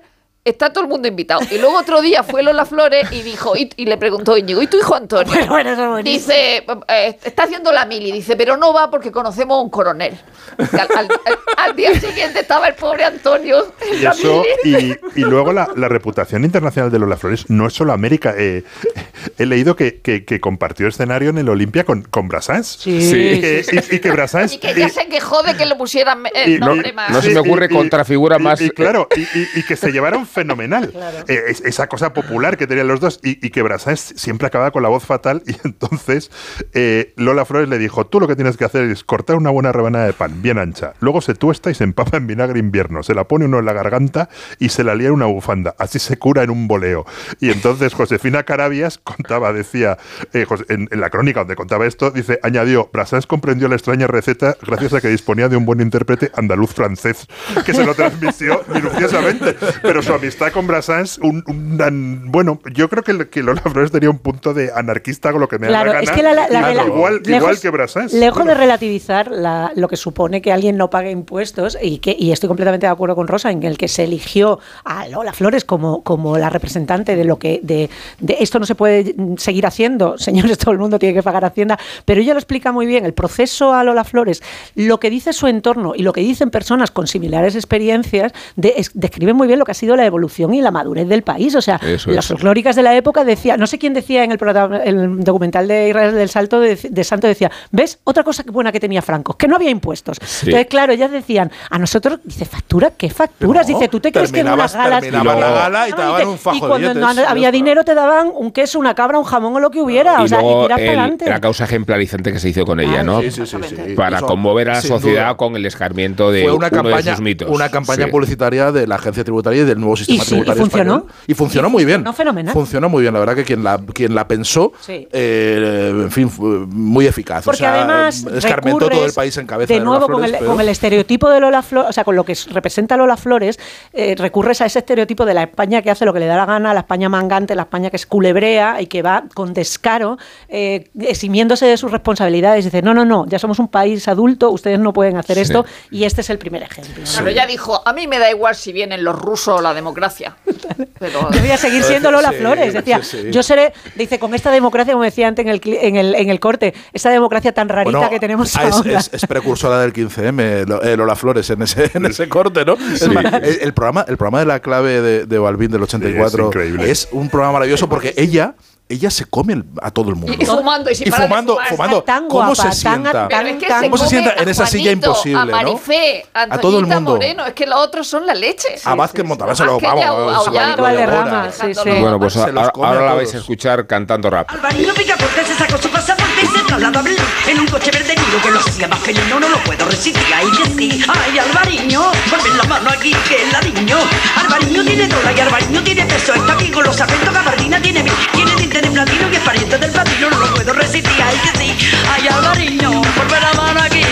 y desde esta perspectiva tan insólita vamos a hacer una transición para que Miguel Venegas también tenga derecho a hablar de su sección, que no va a ser sobre Biosca ni sobre Coque, ¿eh?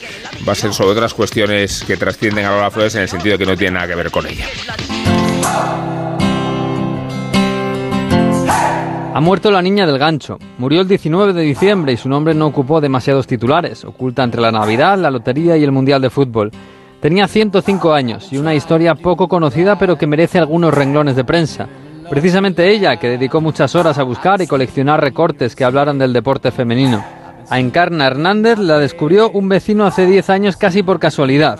Le habían dicho que una anciana del barrio tenía un archivo de fotos y recortes que se remontaban a la República.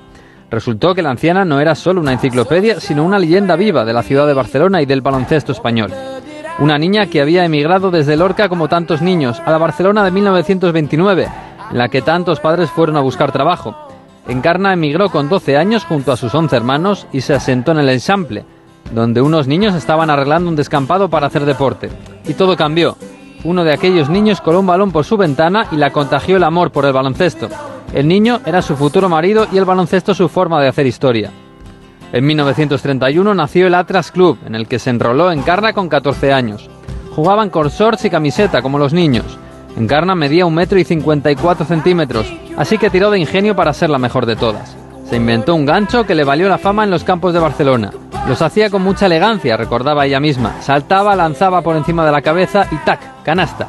Así de simple, como Karina Abdur-Jabbar, pero con 30 años de adelanto. Su padre era liberal y le animaba a practicar todos los deportes que pudiera, como los chicos del barrio.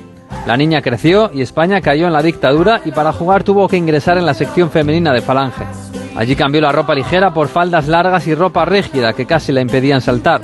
Pero Encarna siguió jugando y llegó al Barcelona. Trabajaba de modista y ganaba 6 pesetas. Y después se iba a tirar ganchos y meter canastas.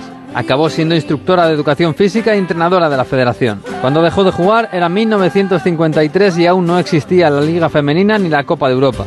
Tenía 36 años y estaba embarazada. Nadie se encargó de recordarla, hasta que en 2016 un documental recordó su historia y su legado invisible, la niña del gancho. El Barça y la Federación se pusieron al día y le dieron un pequeño homenaje. Preguntada por el Museo del Barcelona y su ausencia, dijo que el museo lo tenía ella en su casa, donde guardaba los recortes de una historia entera del baloncesto femenino. Solo ella se había encargado de recordar aquel equipo de baloncesto prehistórico. En 2020 recibió la medalla de oro del mérito deportivo del Consejo Superior de Deportes. Era una anciana centenaria que pasaba sus días leyendo la prensa en busca de mujeres que hicieran cosas extraordinarias como ella.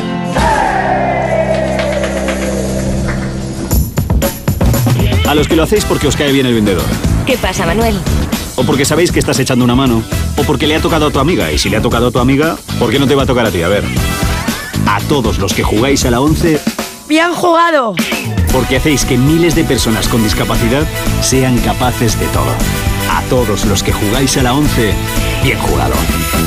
Juega responsablemente y solo si eres mayor de edad. La cultureta. Antonio no se dio cuenta de la clase de mujer que soy, para lo bueno y para lo malo. Quizá él sea mejor hombre que yo, mujer. Pero así soy. Y ya es muy tarde para mí. Pero así soy y ya es muy tarde para remediarlo. Además de todas estas cosas, Lola Flores fue madre de hijos que llevan su apellido y no el de su padre, Antonio González el Pescailla, y abuela de tres nietos que se dedican al espectáculo. La faraona tuvo muchos subproductos en el cine y la televisión, pero también en la prensa del corazón. Desde la relación turbulenta y clandestina con Manolo Caracol hasta su matrimonio casi a escondidas con el Pescailla, su vida sentimental fue tan incendiaria como la pública. Así lo constató, la hemos mencionado antes, la boda de su hija Lolita y el gentío agolpado en la iglesia. ¡Si me queréis algo, irse! el famoso Si me queréis irse, caló entre nosotros, entre muchas otras sentencias, de la faraona que ahora escuchamos. Pienso si una peseta diera cada español, pero no a mí, a donde tienen que darla, quizás salía de la deuda y, después yo no sé, me iría al estadio con todo lo que han dado esa, pes- esa peseta o esas 100 pesetas para, para, para tomarme una copa con ellos y llorar de alegría. No se puede hacer de todo en la vida. Te da una rayita un día y no pasa nada. Te fuma un porro y no pasa nada. Te puede emborrachar un día de vino tinto de y no pasa nada. Todo se puede hacer en la vida con método. Y después tres días, tres, días tranquilo bebiendo agua mineral, comiéndote un potaje muy bueno, un pucherito muy bueno, una pringada. Todo en la vida y se goza de todo lo bueno que hay en la vida. Lo demás es la destrucción. ¿Tú has probado la droga alguna vez, Lola? Sí, sí, cómo no. Yo he probado la cocaína, el porro también, por, por risa, no me gusta. He probado, pues, eh, la coca y el porro, sí, claro, por supuesto que sí. Pero bueno, también he probado el whisky y el vino tinto. Yo me emborracho de, de de cante bueno, de alegría, porque tengo más fuerza que, que Chernobyl. ¿Tú te acuerdas de Chernobyl, este que ha dado la energía esa? Que se fue, bueno, pues más fuerza que Chernobyl tengo. Pero si yo me pongo la bata de cola, si ese es mi sello personal, cuando salgo al teatro o hago una gala, la bata de cola mía no me la quito ni queriendo y, canto torbellinos de colores que estoy más vista ya que la más, pero ese es mi sello. Después ya puedo cantar lo que sea, pero mi bata de cola no me la quita nadie y moriré con ella. No en el escenario, por supuesto, haré lo posible para que no, pero a lo mejor pido que en la caja me la metan. Otra pregunta. La bata de cola. Buenísimo. Perdón, pero se me ha caído un pendiente enorme. No, ha caído por ahí. Ustedes me lo vayan a devolver porque mi trabajito me costó. Y digo, no me quiere Hay un misterio, no se sabe si lo recuperó o no. Sí, sí, creo que lo encontré en cámara. Me voy con mi sombra al bar de la esquina. Un bourbon con hielo y una aspirina. Bueno, tiene sentido que evoquemos a Antonio, a su hijo, en la salud y en la enfermedad y en la consternación que también provocó la noticia de su muerte. Willy, decías que el impacto de esta noticia lo evocas a través de una crónica de A una colega nuestra. de- sí, de una Amelia crónica que Castilla. firman a- Amelia Castilla y Elsa Fernández Santos, que es un pedazo de ejemplo de periodismo porque es como una crónica perfecta. La, la leí, la leí en su momento. Porque entonces estaba en France Press y me toca cubrir esas cosas, pero la, la he vuelto a leer y es una crónica perfecta. Me basta con leer el final. Eh, bueno, como nos decía Sergio que había que recordar ciertas cosas, eh, eh, Antonio Flores, que tenía un talento en- enorme y estaba muy apegado a su madre, murió 15 días después seguramente por una, por una sobredosis en, en- en su casa, completando una especie de tragedia enorme, ¿no? Entonces la, la crónica contaba todos los últimos momentos y todo lo que se sabía, que todo lo que contaba esa crónica se ha confirmado, pero acaba diciendo, tras la muerte de la faraona, muchos temieron por su hijo, un muchacho demasiado sensible y muy apegado a su madre. En la capilla ardiente de Lola Flores, Paco de Lucía se despidió así de José Mi Habichuela. Decidle a Antonio que se cuide y que no haga tonterías. Qué bonito.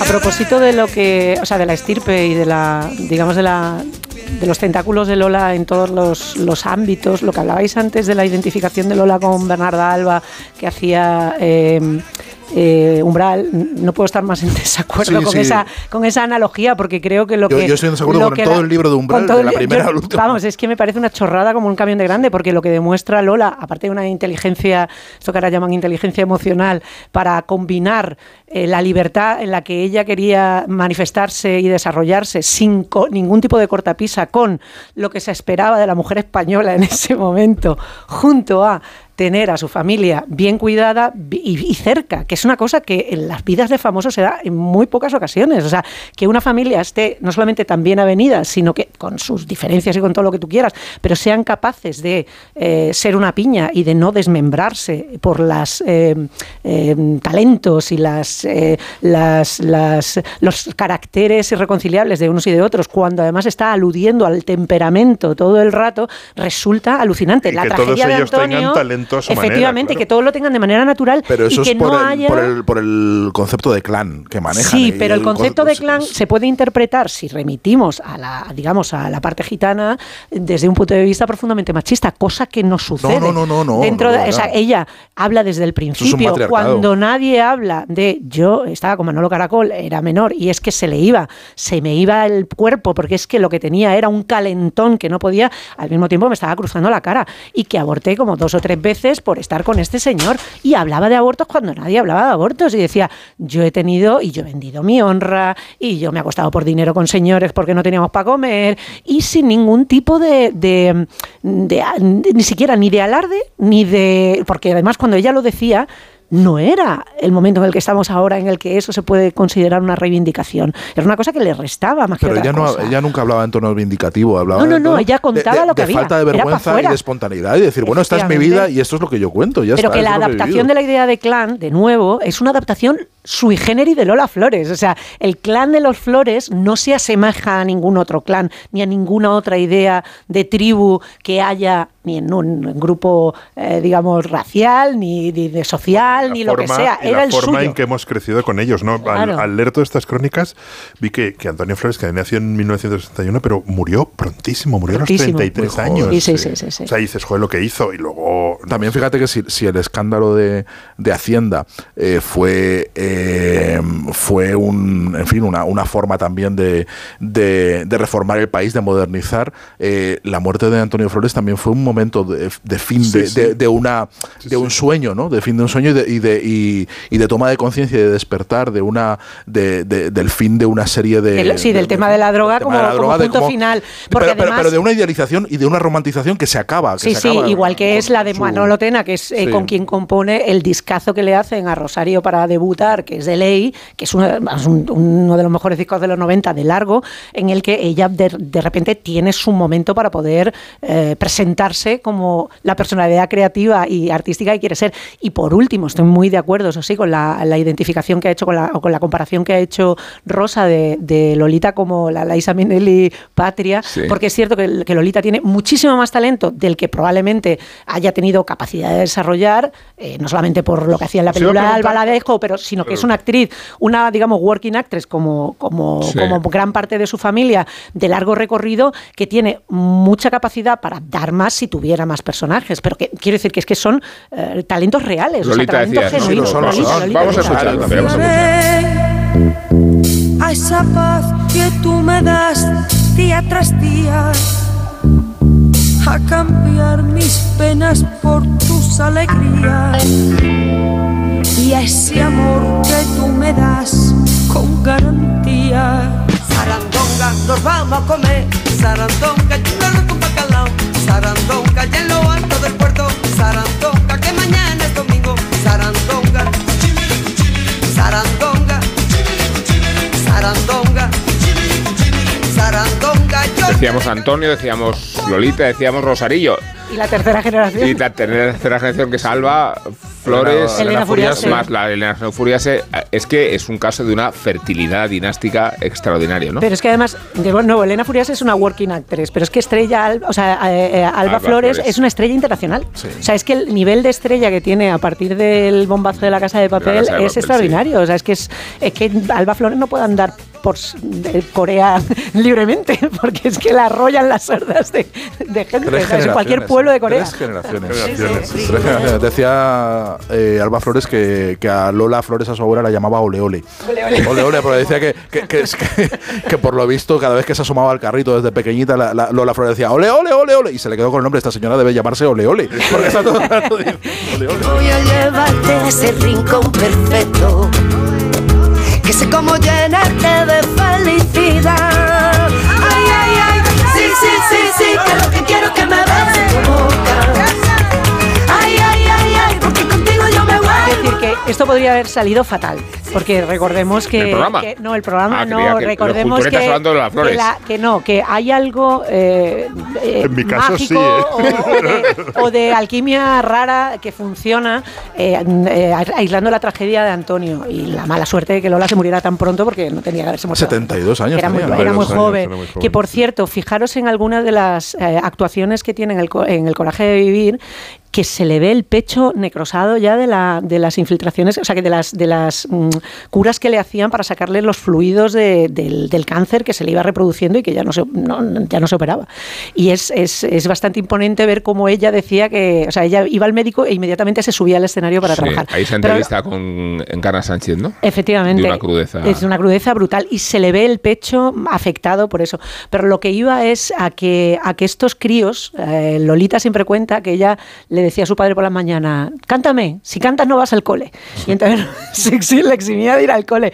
O que los levantaban de noche cuando venían de juerga con los amigos para que los niños que eran críos, que eran eh, de 4 o 5 años, se pusieran a bailar en el taxi de... Hay una película que se llama El taxi de no sé cuánto, que están eh, Antonio y, Rosario bailando de churumbeles pequeños, se llaman los churumbeles.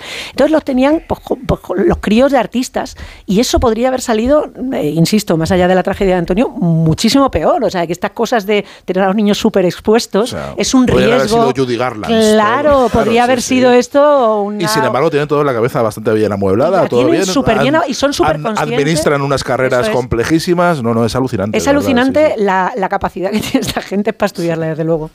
Bueno, pues nos vamos a despedir, no con Lola Flores, sino con JF, que es el quien homologa los finales del programa, aunque diremos alguna cosilla antes de marcharnos. Venga, ¿eh? sí.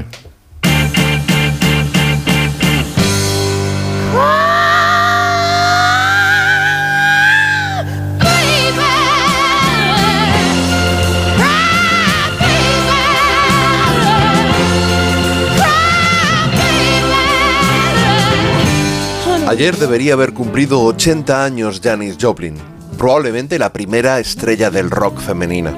Desgraciadamente apareció muerta por una sobredosis accidental el 4 de octubre de 1970 en un hotel de Los Ángeles. Apenas habían pasado dos semanas tras la muerte de Jimi Hendrix y solo unos meses después también fallecería Jim Morrison. Los tres tenían 27 años en el momento de morir y en unos pocos meses dejaron huérfanos a una generación que los vio crecer artísticamente a una velocidad meteórica y que además los adoraba.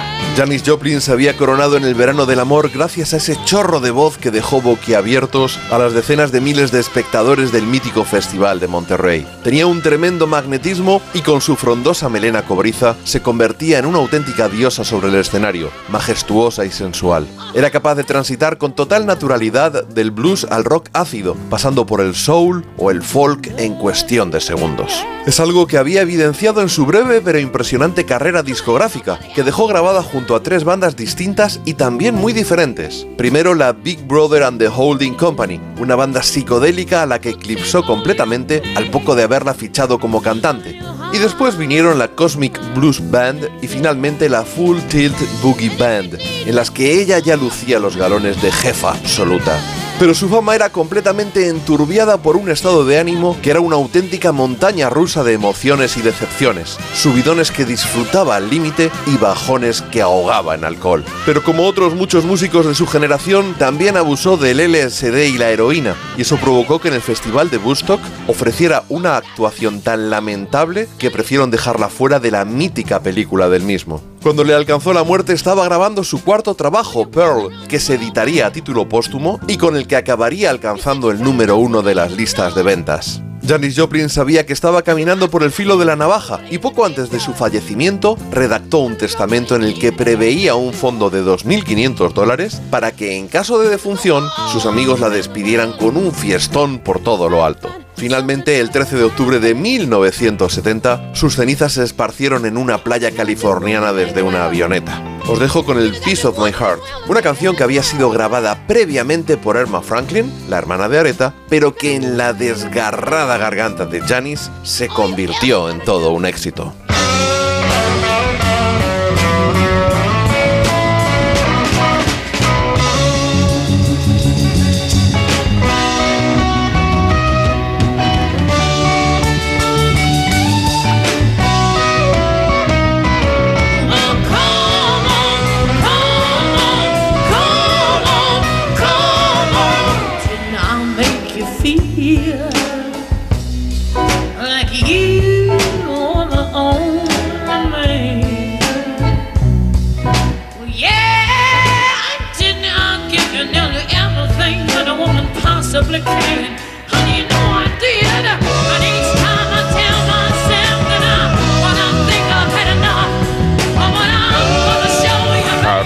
No ha podido resistir la tensión de este programa, demasiadas referencias emocionales y personales. Sobre y- todo escuchar a Lola Flores cantar en inglés, como está contando ahora mismo por aquí abajo, ¿no? De verdad que Y este programa no hubiera sido posible sin eh, el estupendo guion de Ana Ramírez, sin la contribución decisiva de Nacho García, que hoy ha hecho un esfuerzo extraordinario al que agradecemos desde aquí y sin vuestro concurso, iba a decir el de Rosa, el de Isabel, el de Sergio, pero sobre todo el de Guillermo Altares, Bueno, que, bueno, que Sí, se ha visto Converso, el converso, ¿eh? Esto no trae igual. El converso. Pero te, re- te- te consideras ya converso o sigues estando ahí como en No, una porque- templanza? Claro que está converso- si estaba, si estaba silbando la zarzamora. Son personajes que, pasillos. Forman parte te he de, visto dar de- los de- pitos en- Son personajes que forman parte de tu vida personal y en mi caso Eh, profesional, porque me, tocó cubrir la muerte de. Lola Flores. Eh, Sí, vamos, Sí. es que es, es im- imposible. Dato que no- curioso, ¿sabéis lo que puede llegar a pesar una bata de cola? Bata de cola para la que ella no tenía nada más que su arte, sus ganas y su Sus fuerza en sus piernas para dar 70 kilos vueltas. muy bien No, no, es efectivamente, pues la bata de cola puede- pesa, una, ba- las hay chiquititas, pero las normales están entre 8 kilos y 24 kilos. Ponte tú a bailar con Sí. una bata de cola de 20 kilos. Ah, Pues en lugar de ponerla a bailar, la vamos a poner a cantar con este se acabó, que es la mejor forma de finalizar un programa tan extraordinario, que ha servido para blanquear a la cultureta y no al revés. Quiero decir, no es que estemos nosotros, snobs, como somos, acudiendo a la bata de cola de Lola Flores para legitimarnos, sino es ella la que nos está legitimando a nosotros, Siempre. la que nos blanquea. por supuesto. Eh, esto la cultureta también, o más que ninguna otra. Ya me agota las mismas mentiras que diario repite. Me enloquece. Es mejor evitar que después lamentar lo que pueda pasar. Se acabó. Me tienes cansada. Se acabó.